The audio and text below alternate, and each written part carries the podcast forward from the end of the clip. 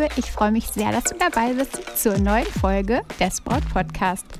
Dem Podcast, der dich auf dem Weg zu deiner authentisch echten Hochzeit begleitet. Denn deine Hochzeit gehört dir.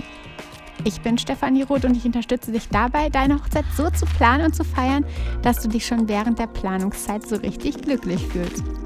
Und deine Hochzeit selbst mit Glück im Herzen und mit dem Lächeln auf den Lippen feiern kannst. Heute in dieser Episode soll es um Hochzeitsbräuche und Traditionen gehen. Wir beleuchten einfach mal so eine ganz kleine Auswahl an verschiedenen Bräuchen und schauen einfach mal, was wir über Bord werfen können, was wir getrost in die Hochzeit integrieren können und wie du einfach mit deinem Liebsten gemeinsam, ähm, ja, wie ihr schauen könnt, was für euch genau das Richtige ist.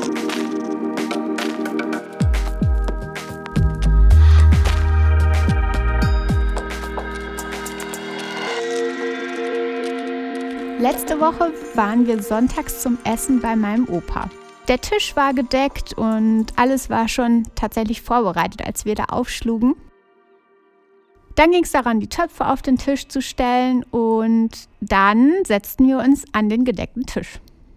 Und genau in diesem Moment fiel mein Blick auf die Holzuhr, die an der Wand dort hängt. Und der Sekundenzeiger, der klackte gerade um auf genau Punkt 12.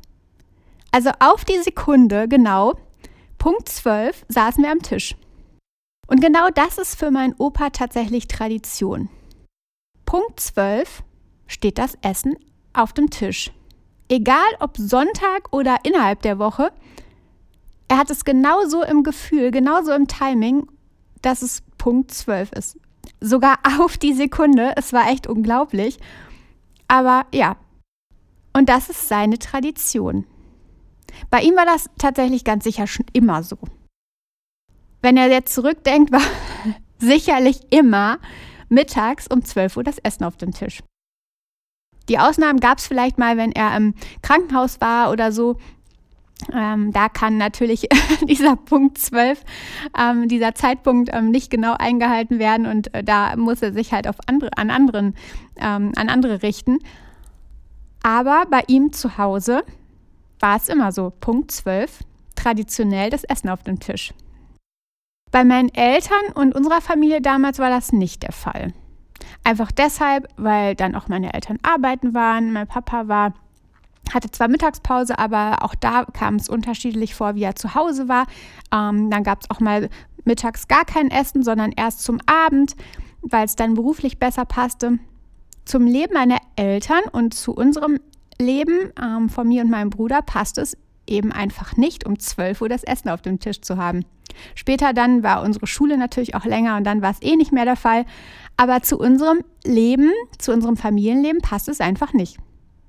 Die Tradition des Essens um 12 Uhr fand quasi ein Ende in der Familie von meinen Eltern und mir.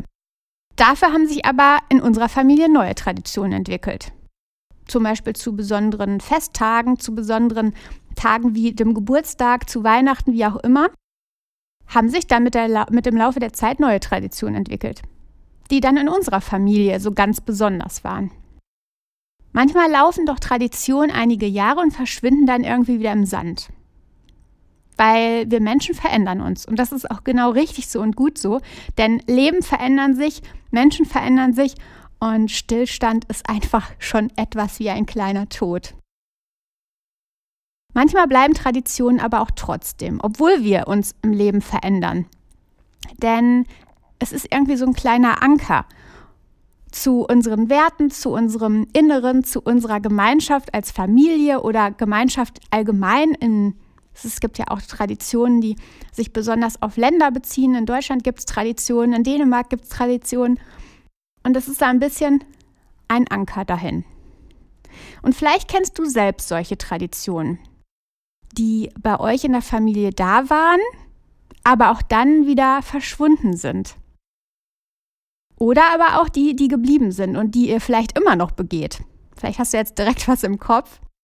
Und wie gesagt, Traditionen sind super, zum Beispiel um Werte zu pflegen, ähm, Familienwerte und eure Gemeinschaft als Familie, euer Gefühl aber eben nur die Werte, die auch genau zu euch, zu euch als Familie oder zu dir als Person, als Persönlichkeit passen.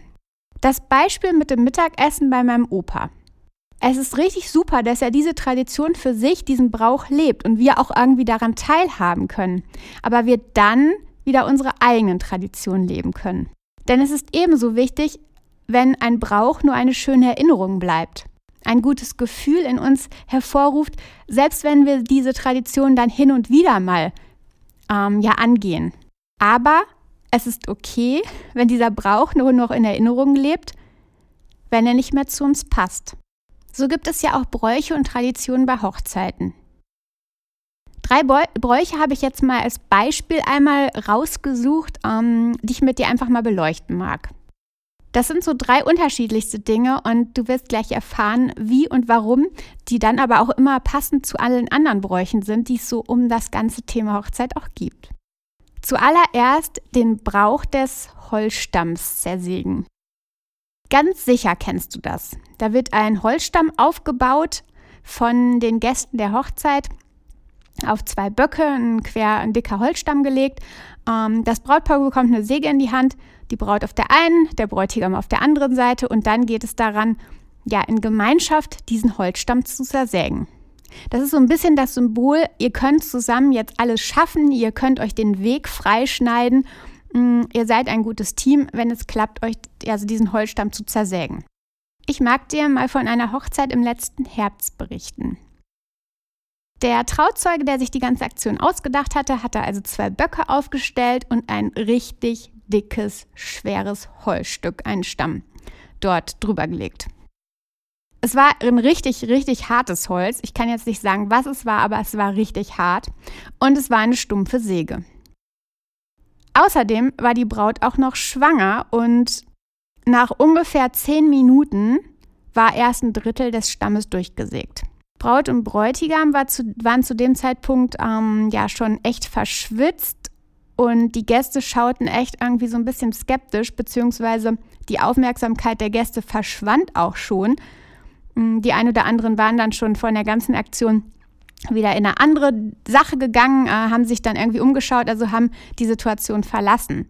Und irgendwie traute sich keiner was zu sagen. Also es dauerte und dauerte und dauerte, bis dieses feste, dicke Holz zersägt war. Ich kann dann immer diese Verzweiflung, die dann immer mehr wird, im Blick der Braut erkennen, ich glaube, ich bin da auch echt feinfühlig und empathisch, dass ich da ähm, ja tief in die Seele blicke. Auf jeden Fall war die Braut wurde von Mal zu Mal immer verzweifelter und ja, keiner hatte, wie gesagt, vorher etwas von dieser Aktion gewusst und keiner der Gäste traute sich irgendwas zu sagen oder einzuschreiten. Ich bin dann zu dem Trauzeugen und habe ihm zugeflüstert, dass es jetzt wohl endlich mal an der Zeit wäre, die Braut abzulösen und ja, den Sägeprozess ähm, mit zwei Männern an je einer Seite fortzuführen. Die Sache ist ja so, dieses Holzstamm, äh, Holzstammsägen ist eine dieser Hochzeitstraditionen. Die besagen, den Weg frei zu machen, die Hürden zu meistern, gemeinsam zu sein. Aber braucht ihr das dafür? Du und dein Liebster, braucht ihr diesen Beweis? Brauchen eure Gäste diesen Beweis oder kennen sie euch nicht genau so dass sie wissen, wie, gut, wie gutes, welche, welch ein gutes Team ihr seid. Die Gäste, die das vorbereiten, solch eine Aktion, die testen das vorher eigentlich nie. Sie schätzen die ganze Situation falsch ein, haben dann irgendein Holz noch zu Hause liegen, irgendeinen Baumstamm, obwohl dieses Holz total hart ist. Sie wissen es einfach nicht. Sie wissen nicht, wie lange das dauert. Ähm, ja, sie meinen es nur gut. Sie wollen euch ja nichts Böses. Aber ist es wirklich gut, wenn ihr nach zehn Minuten immer noch nicht durch seid, wenn erst ein Drittel des Baumstammes zersägt ist? Ähnlich ist es ja mit diesem Bettlakenherzen, was ausgeschnitten werden soll. Das geht zwar schneller, wenn jeder von euch eine Schere bekommt, oftmals auch eine stumpfe, aber beim Durchgehen, also gemeinsam durchgehen, ähm, der Bräutigam trägt die Braut ja oder sollte sie da durchtragen, das ist die Tradition, fällt ganz oft der Blick unter das Kleid. Und das ist für dich unangenehm, das ist für deinen Bräutigam unangenehm, das ist für die Gäste genauso unangenehm. Das sind aber Aktionen, die ja doch aus Tradition dann von irgendjemandem gemacht werden. Aber wirkliche Gedanken um die Umsetzung macht sich da niemand und auch nicht Gedanken darum, welche unglücklichen Situationen für dich und deinen Liebsten dadurch entstehen. Darum sprich unbedingt mit deinen Trauzeugen und deinen Eltern, mit euren Eltern. Holt sie zusammen an den Tisch, besprecht genau das, was ihr euch wünscht oder was ihr euch eben nicht wünscht und macht klare Ansagen, was ihr möchtet. Denn nur nebenbei erwähnt, das zählt meist echt nicht, sondern wird dann eher so ein bisschen als, ach nein, das wünsche ich mir nicht unbedingt, abgetan, aber irgendwie nicht so mit Ernsthaftigkeit beseelt. Macht also wirklich klar, was ihr möchtet und was nicht. Die zweite Tradition, eine echt schöne, also mir gefällt die richtig gut und vielleicht ist es auch etwas für dich. Es ist die Kette der Uroma. Eine Braut hatte tatsächlich die Kette zur Hochzeit oben um den Hals, die schon ihre Uroma getragen hatte. Die ihre Oma getragen hatte, ihre Mama und jetzt die Urenkelin zur Hochzeit. Also eine echte, tolle Familientradition. Und ich glaube, die Uroma hatte diese Kette von ihrem damaligen Verlobten, also von dem Uropa geschenkt bekommen. Das ist doch echt ein schönes Gefühl, so ein Schmuckstück immer weitergeben zu können. Ob nun du die Kette dann um den Hals trägst oder als Armband oder auch in, in den Brautstrauß irgendwie verarbeitet, das ist ja dann eine völlig ähm, Sache, die, die für dich passen soll. Wie ist es für dich passend? Vielleicht passt die Kette nicht zu deinem Kleid, aber du möchtest sie beide tragen. Und dann ist die Idee in einem Brautstrauß doch eine wunderbare. Und wenn du jetzt mal darüber nachdenkst, dann ist es doch so, dass irgendwann eine Tradition immer startet. Es gibt immer den Startpunkt einer Tradition. Und vielleicht ist es ja so, dass du eine neue Tradition, einen Familienbrauch, eine Hochzeitstradition ins Leben rufen magst. Und ganz bestimmt hast du da jetzt schon etwas im Kopf. Und vielleicht ist es auch so, dass sich diese Tradition dann fortführt. Bei deinen Kindern, ähm, bei deinen Enkelkindern, bei deinen Urenkeln und wie gut ist dieses Gefühl zu denken, ich habe da etwas Besonderes ins Leben gerufen. Und die Urenkel haben dieses wunderbare Gefühl, das ist noch von unserer Uroma. Ob sie es dann passend zu ihrem Leben weiterführen oder ein bisschen abwandeln, wie schon gesagt, im Brautstrauß verwebt oder um den Hals getragen, ist die Kette so oder so wunderbar. Also vielleicht kannst du auch eine Tradition ins Leben rufen. Meine dritte Tradition, die ich mal mit dir beleuchten möchte, ist das Anschneiden der Hochzeitstorte. Wenn du schon auf Hochzeiten warst, mehrfach, dann hast du es sicherlich beobachtet. Das ist dieses ewige Spiel, wer hat die Hand oben? Wer hat die Hosen in der Hochzeit, äh, in der Ehe an? Äh, ich habe schon erlebt, dass dieses ganze Spiel nicht beim Brautpaar bekannt ist.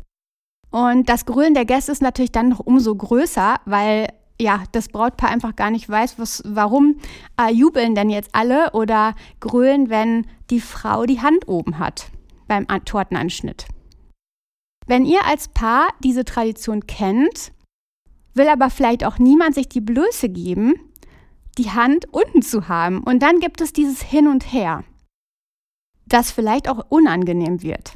Für euch, für dich, für deinen Liebsten, für die Gäste. Und ihr steht dann unter Dauerbeschuss der Handykameras. Jeder will dieses eine Beweisfoto. Wer hat die Hosen an? Und dann ist es noch ein Gelächter in den nächsten Tagen, vielleicht auch in den nächsten Jahren. Die Braut hatte die hat die Hosen an. Du weißt es doch, es war doch schon so auf eurer, bei eurem Tortenanschnitt. Frag dich mal, passt diese Situation zu euch? Passt dieses Spiel zu euch? Passt dieses Hin und Her zu euch? Passt dieses, wer hat die Hosen an zu euch? Und dann die zweite Frage, mögt ihr überhaupt Torte? Auch das ist bei nicht jedem Brautpaar der Fall und wenn ihr gar keine Tortenfreunde seid, braucht ihr auch keine. Die Hochzeitstorte ist ja nicht nur für die Gäste, sondern ihr sollt ja auch Freude daran haben. Und ich habe schon so oft erlebt, dass sich Paare gegen die Torte entscheiden. Entweder sagen sie dann der Torte ähm, komplett Adieu oder aber sie suchen sich eine Alternative, zum Beispiel eine Pizza oder ähm, sonst irgendetwas Cooles. da gibt es auf jeden Fall mittlerweile echt spannende Ideen. Hm, befragt da mal Pinterest, bestimmt hilft dir da Pinterest richtig gut weiter. Oder wandel die Tradition doch einfach ab. Eben kein Tortenanschnitt von euch beiden, sondern nur durch die Location. Oder es schneidet nur einer die Torte an. Lass da deiner Kreativität freien Lauf und schau einfach, was zu euch passt und sei da ganz, ganz frei. Traditionen sind doch auch dabei oder dafür da, neu geschaffen zu werden, verändert zu werden und dann ja in die, in die weitere, in das weitere Leben getragen zu werden. Neulich habe ich gelesen, die zehn Hochzeitstraditionen, die auf keiner Hochzeit fehlen dürfen. Ein Blogbeitrag. Hochzeitstanz, Torte anschneiden, Brautstraußwurf, Ringtausch, was auch immer da alles drin stand. Aber meine Liebe, ihr entscheidet, was fehlen darf und was eben nicht. Es gibt auch Paare, die sich gegen Ringe entscheiden, weil sie einfach nicht zu ihrem Leben passen. Oder sie entscheiden sich gegen das Werfen von Reis, weil es nicht zu ihren Werten passt. Dann den Reis zu verschwenden, Lebensmittel zu verschwenden. Schau deine Werte an, passen diese Dinge, diese Traditionen zu euch? Ja oder nein? Lass uns das alles nochmal zusammenfassen. Hochzeitstraditionen und Hochzeitsbräuche gibt es quasi auf zwei Arten, die familiären und die allgemeinen. Die Dinge, die in der Familie immer weitergetragen werden oder die, wie den Hochzeitstanz, die Hochzeitstorte, die eher so allgemeine Hochzeitstraditionen sind. Bräuche können aber auch von dir neu erschaffen werden und dann vielleicht über Traditionen hinweg weitergeführt werden. Aber sie können auch unterbrochen werden, wenn sie einfach nicht zu euch passen. Manche Bräuche wie das Baumstammsägen sind einfach echt schwierig. Und ich habe die Situation ja gerade schon erklärt oder erzählt, wie es bei dieser einen Hochzeit war und das genau so habe ich echt häufig erlebt. Dass es einfach viel lang, länger dauerte als gedacht. Die Braut müde wurde, der Bräutigam keine Lust mehr hatte. Und ich habe es sogar schon erlebt, ähm, dass die Säge am Brautkleid ja einen Faden gezogen hat. Und wegen so einer unglücklichen Sache mit diesem Segen möchtest du nicht dein Brautkleid zerstören. Aber auch da kannst du es so machen, wie es zu dir passt. So wie auch den Brauch der Torte anschneiden. Ihr mögt keine Torte oder findet dieses Emanzipationsspiel nicht mehr zeitgemäß, dann lasst es doch ganz oder lasst den Teil weg. Viele, viele Hochzeitsbräuche gibt es einfach und sicherlich gibt es die ein oder anderen, die zu euch passen, zu dir passen, aber auch die, die überhaupt nicht zu euch passen, die nicht zu euren Werten passen. Denn heute hast du die Möglichkeit, selbst zu entscheiden, also nutze sie. Früher war das alles ein bisschen anders. Da gab es alles so ein striktes Regime und ähm, das musste gemacht werden. Ähm, und da war es einfach schwieriger, seinen Weg zu gehen. Aber heute hast du die Möglichkeit, selbst zu entscheiden. Also mach das. Und ganz wichtig, besprich alles in Ruhe mit den Trauzeugen und mit euren Eltern.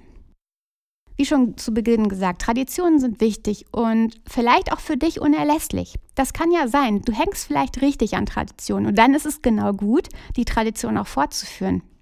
Vielleicht wünschst du dir all diese Hochzeitstraditionen und feierst sie richtig. Aber wenn nicht, dann kannst du ganz flexibel neue schaffen oder alte einfach im Sande verlaufen lassen.